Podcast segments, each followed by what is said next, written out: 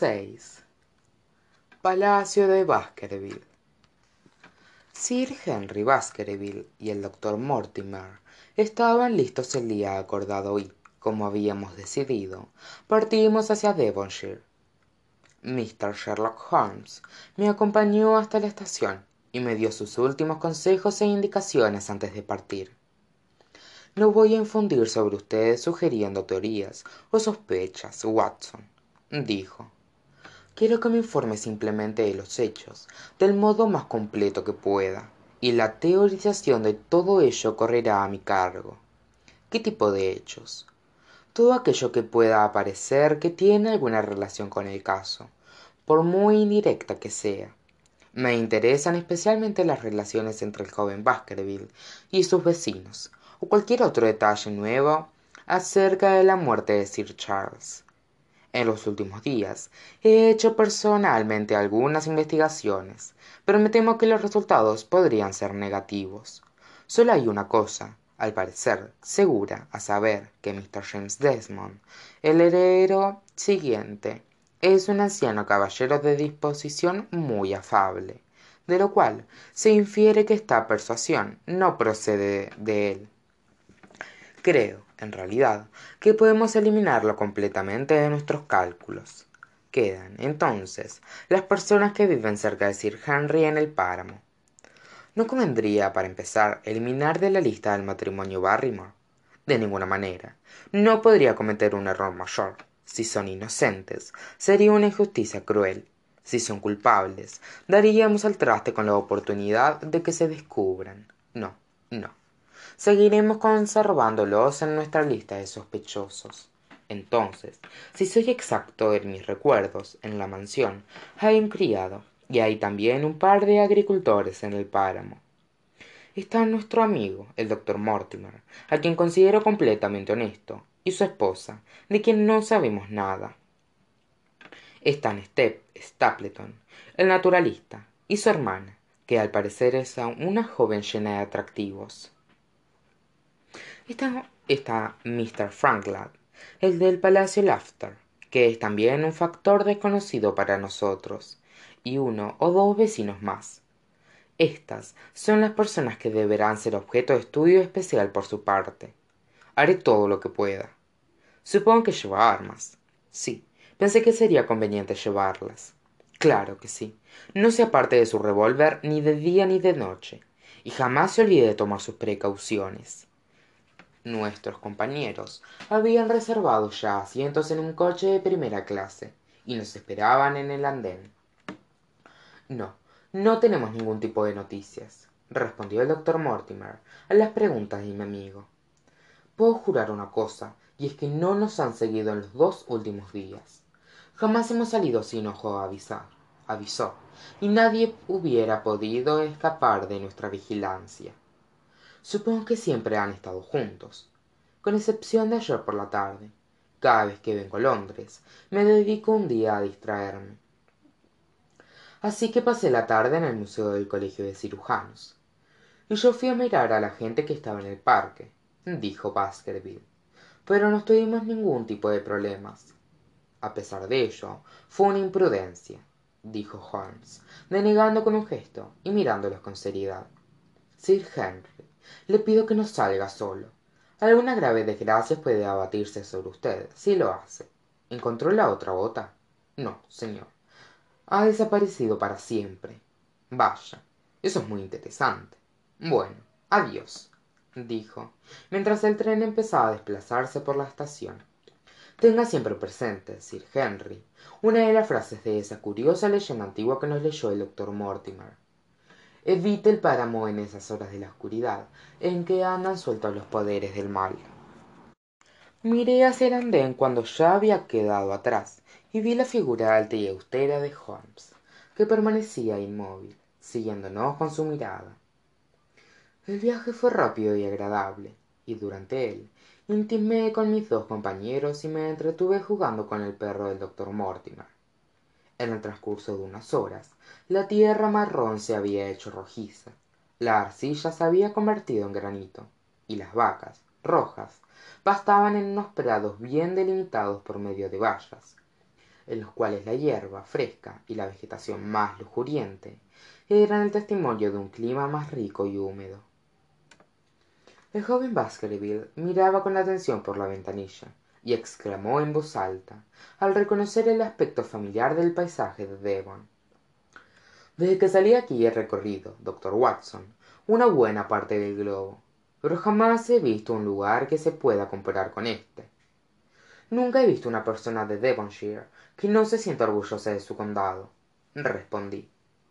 Eso es tanto por la raza de los hombres como por el propio condado dijo mortimer una ojeada a nuestro amigo aquí presente revela la cabeza redondeada del celta que lleva en su interior el entusiasmo y el poder de adhesión de esa raza. La cabeza del pobre sir charles era de un tipo muy raro medio gaélica y medio ibérnica en sus características. Usted era muy joven cuando vio por última vez el palacio de baskerville verdad cuando mi padre murió yo era un adolescente y jamás había visto la mansión puesto que yo vivía en una pequeña casa de campo en la costa del sur. Desde allí marché directamente a casa de un amigo en américa. Puedo asegurarle que todo esto es tan nuevo para mí como para el doctor watson y estoy terriblemente interesado en ver el satisfecho. Sí en tal caso su deseo puede verse satisfecho fácilmente ya que allí tiene usted su primera visión del páramo afirmó el doctor mortimer mientras señalaba una parte del paisaje que se veía por la ventanilla. Por encima de los verdes recuadros de los campos y de la curva baja de un bosque se elevaba a lo lejos una ondulación del terreno gris y melancólica con una extraña cima dentada confusa e imprecisa a causa de la distancia como si fuese el paisaje fantástico de un sueño baskerville permaneció observándola durante largo rato. Fijos sus ojos en ella. En su mirada pude percibir cuánto significaba para él esa primera visión que tenía el extraño lugar donde la gente de su sangre había dominado durante tanto tiempo dejando una huella tan profunda. Allí lo teníamos sentado en el rincón de un prosaico vagón del ferrocarril con sus trajes chill y su acento norteamericano sin embargo al ver su rostro moreno y expresivo sentí con más fuerza que nunca que era un verdadero descendiente de aquella larga estirpe de hombres nobles dominadores y fieros. En sus espesas cejas en las sensibles ventanitas de su nariz y en sus enormes ojos castaños se percibían el orgullo el valor y la fuerza. Si aquel repulsivo páramo nos tenía preparado una prueba difícil y peligrosa ésta era al menos un compañero por quien uno podía aventurarse a correr cualquier riesgo con la seguridad de que él lo compartiría con valor. El tren se detuvo en una pequeña estación secundaria y todos bajamos. Afuera más allá de la tapia blanca y baja esperaba un carricoche abierto arrastrado por un par de caballos pequeños. Nuestra llegada significaba evidentemente una gran un gran acontecimiento ya que alrededor de nosotros se reunieron el jefe de estación y varios mozos para llevar nuestro equipaje. Era un lugar agradable y sencillo pero nos sorprendió ver que cuando a la que junto a la puerta estaban dos hombres de porte militar vestidos con uniformes oscuros apoyados en sus en sus fusiles cortos. Ellos nos miraron atentamente cuando pasamos a su lado el cochero hombre bajo y de rostro duro y retorcido saludó a sir henry baskerville. Y a los pocos minutos nos deslizábamos suavemente por la amplia y blanca carretera. A ambos lados se sucedían tierras de pastos suavemente onduladas y por entre el verde follaje se veían antiguas casas con techos de dos aguas pero más allá de este paisaje pacífico y soleado ni por un momento dejaba de verse la sombría y larga curva del páramo oscurecida frente al cielo del atardecer rota por las siniestras colinas dentadas. El coche se internó por un camino secundario y giramos subiendo por los profundos surcos que habían ido dañando las ruedas de los vehículos que habían transitado durante siglos por ese sector a ambos lados. Nos flanqueaban altos taludes cargados de musgo goteante y grandes helechos de lengua cervina bajo la luz del sol poniente brillaban los helechos bronceados y las zarzas jaspiadas pasamos por un puente de granito aún firmemente erguido y bordeamos un arroyo ruidoso que corría con estrépito formando espuma por entre grises peñascos el camino y el torrente discurrían ondulantes por un valle lleno de encinas y pinos enanos. A cada vuelta baskerville emitía una exclamación de admiración. Observaba atentamente a su alrededor haciendo muchísimas preguntas.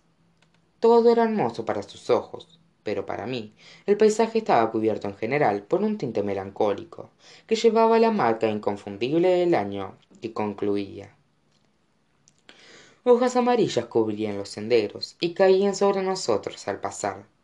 El ruido de nuestras ruedas quedaba ahogado cuando pasábamos sobre montones de vegetación que se pudría. Tristes presentes como a mí me parecían que la naturaleza arrojaba ante el coche que conducía el heredero de los baskerville. Oh exclamó el doctor mortimer qué es eso frente a nosotros apareció un espolón del páramo con su curva empinada de tierra cubierta de brezal. Sobre ella recortado claramente como si fuese una estatua ecuestre sobre un pedestal sobresalía un soldado a caballo oscuro y fiero con el fusil listo para disparar sobre su antebrazo el cual vigilaba el camino que nosotros seguíamos. Qué es eso perkins preguntó el doctor mortimer nuestro conductor giró a su asiento. Un prisionero se ha escapado de princeton señor. Hace ya tres días que huyó y los guardias vigilan los caminos y todas las estaciones pero todavía no lo han visto. Lo cierto es que a los agricultores de la zona no les gusta esto señor. Bueno sé que pueden ganarse cinco libras si dan alguna información. Sí señor pero la posibilidad de las cinco libras es una ganancia ridícula frente a la de frente a la de que a uno le corten el cuello. No es un prisionero común lo sabía usted es un hombre capaz de hacer cualquier cosa. Quién es selden el asesino de notting hill. Recordaba bien el caso ya que en él había intervenido holmes a causa de la peculiar ferocidad del crimen y la absoluta brutalidad que había caracterizado todas las acciones del asesino la conmutación de su condena a muerte. Se debía a que existían ciertas dudas respecto a su salud mental. Tan crueles hasta ese punto habían sido sus actos. Nuestro vehículo ascendió por una nueva elevación del terreno y ante nuestros ojos se mostró la enorme extensión del páramo salpicado de trozos de piedras y amontonamientos rocosos agrestes y escabrosos un viento frío procedente de él hizo que nos pusiéramos a tiritar.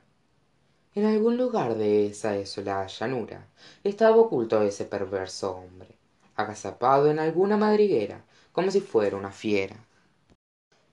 Con un corazón lleno de maldad contra toda la raza humana que lo había arrojado de su mundo. No se necesitaba más que esto para completar la sombría apariencia de la entristecida soledad el viento helador y el cielo oscurecido.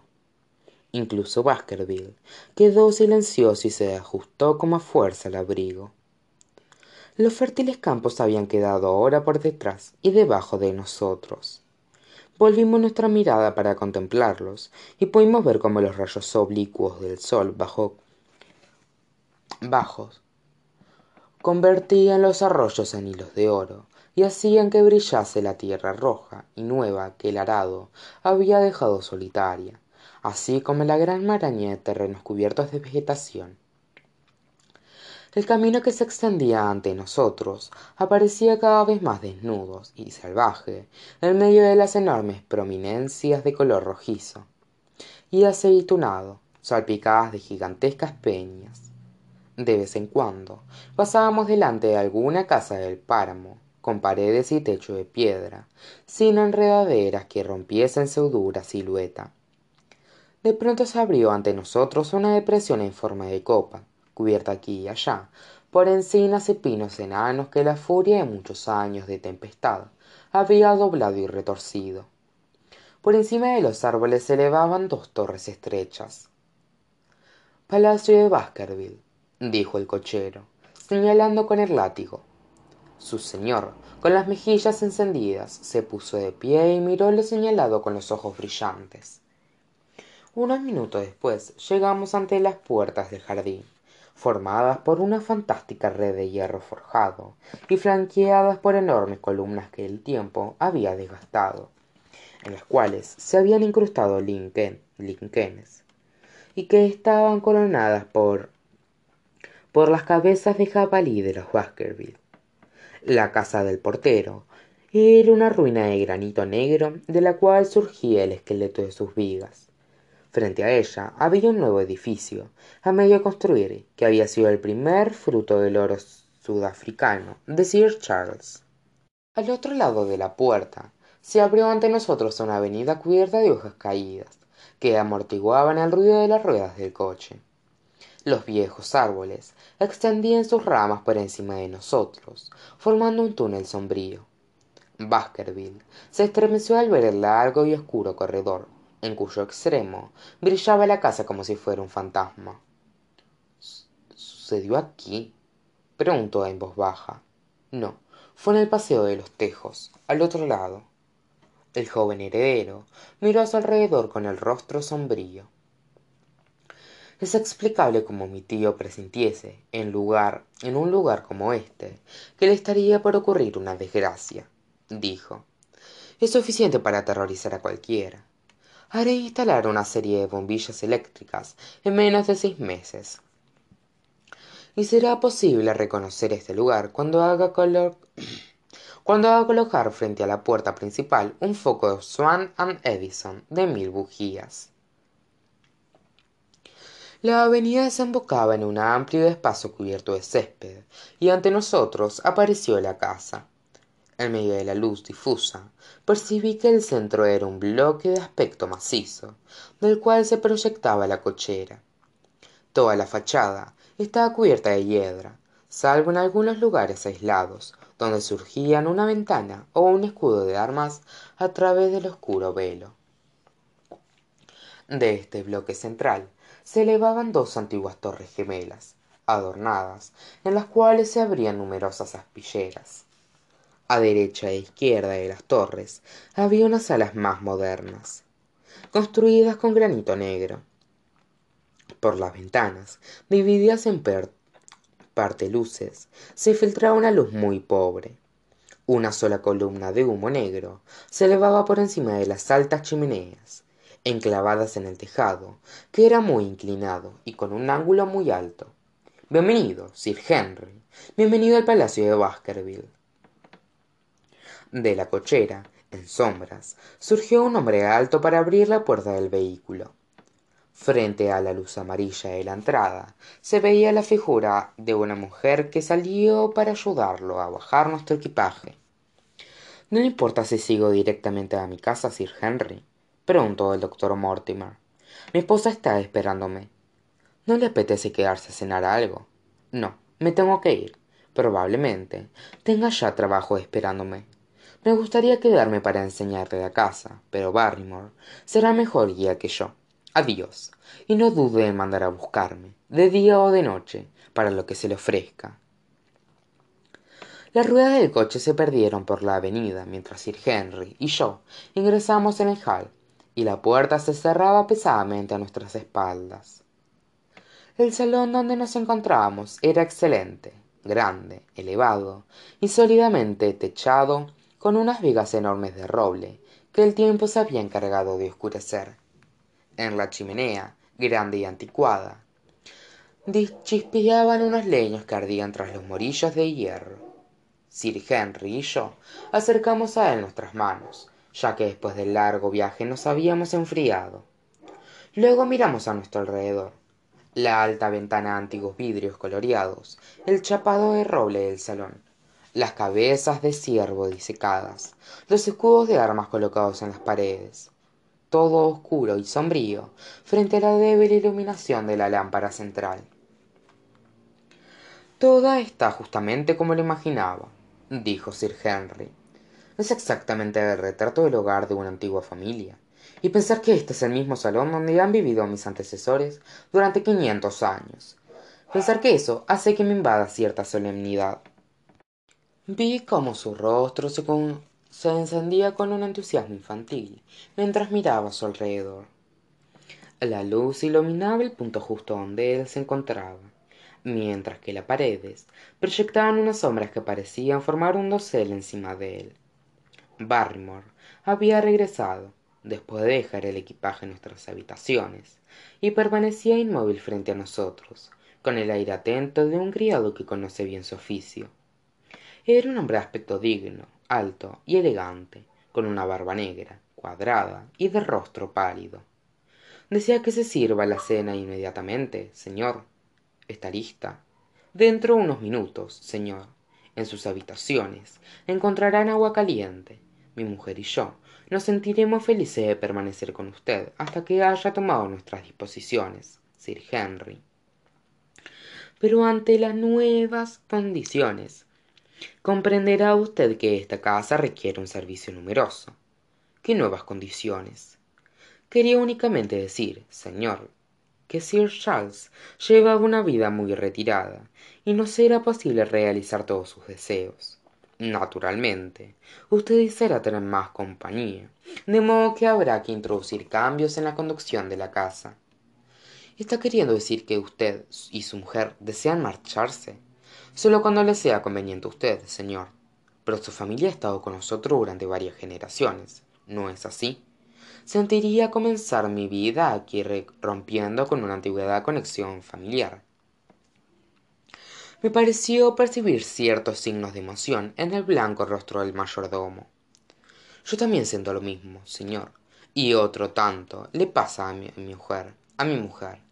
Pero para serle sincero señor ambos sentíamos un gran afecto por sir charles y su muerte ha supuesto un choque para nosotros y ha hecho que estos contornos nos resulten dolorosos. Temo que jamás nos volvamos a sentir bien emotivamente en el palacio de baskerville. Y qué piensan hacer probablemente logremos instalar algún tipo de negocio señor.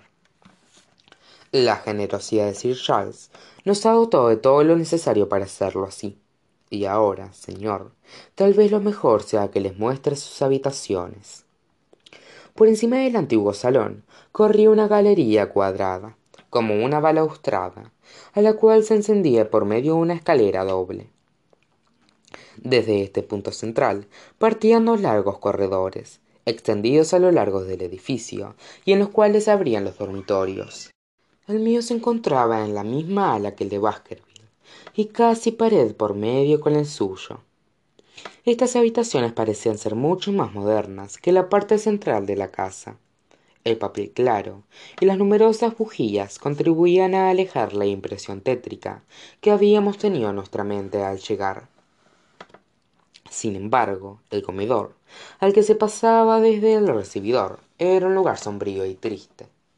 Se trataba de una sala larga con un escalón que separaba la plataforma donde se sentaba la familia de la porción inferior destinada a sus invitados en un extremo y dominado sobre él se encontraba una galería destinada a los juglares. Por encima de nuestras cabezas podían verse las vigas y el techo ennegrecidos por efecto del humo. Su aspecto hubiera podido suavizarse si una hilera de antorchas lo iluminara y si pudiera percibirse el color y las rudas risotadas de los banquetes de otros tiempos pero en esos momentos con dos caballeros de trajes oscuros sentados en torno al pequeño círculo de claridad que emitió una lámpara de luz atenuada. Las voces quedaban amortiguadas y el espíritu se sentía oprimido. Había una oscura línea de retrato de los antecesores de la familia con gran variedad de vestimentas desde el caballero de la época de isabel i al de menor importancia de la regencia que nos contemplaban y atemorizaban con su silenciosa compañía. Hablábamos poco y por una vez me sentí satisfecho al ver que habíamos terminado con la cena y que podíamos retirarnos de la sala de juego más moderna para fumar un cigarrillo. En fin no es un lugar muy alegre dijo sir henry. Supongo que podría acostumbrarme a él pero en estos momentos siento que no debería estar aquí confundido no es extraño que mi tío se volviese algo maniático al vivir solo en una casa como ésta sin embargo si no tiene nada en contra podemos retirarnos pronto esta noche y tal vez las cosas sean más alegres por la mañana. Cuando subí a acostarme cerré las cortinas y miré desde mi ventana que daba hacia el espacio cubierto de césped que había frente a la puerta del salón de entrada por entre la línea de nubes que corrían veloces surgió una media luna. Bajo su fría luz vi más allá de los árboles una franja quebrada de rocas y la curva larga y baja del páramo melancólico. Corrí la cortina sintiendo que mi última impresión estaba en concordancia con las anteriores. Y no obstante no fue la última. Me encontraba incómodo insomne y no dejaba de dar vueltas de un lado al otro inquieto tratando de conciliar un sueño que no me llegaba. En la vieja mansión reinaba un silencio sepulcral hasta que sólo se quebraba con el ruido de un reloj lejano que daba los cuartos. De inmediato en medio de este silencio mortal nocturno mis oídos percibieron un sonido claro fuerte e inequívoco. Era el llanto de una mujer un sollozo apagado y reprimido de alguien dominada por una pena incontrolable. Me senté en la cama y escuché con atención. El ruido no podía haberse producido muy lejos y procedía sin lugar a dudas de la misma casa.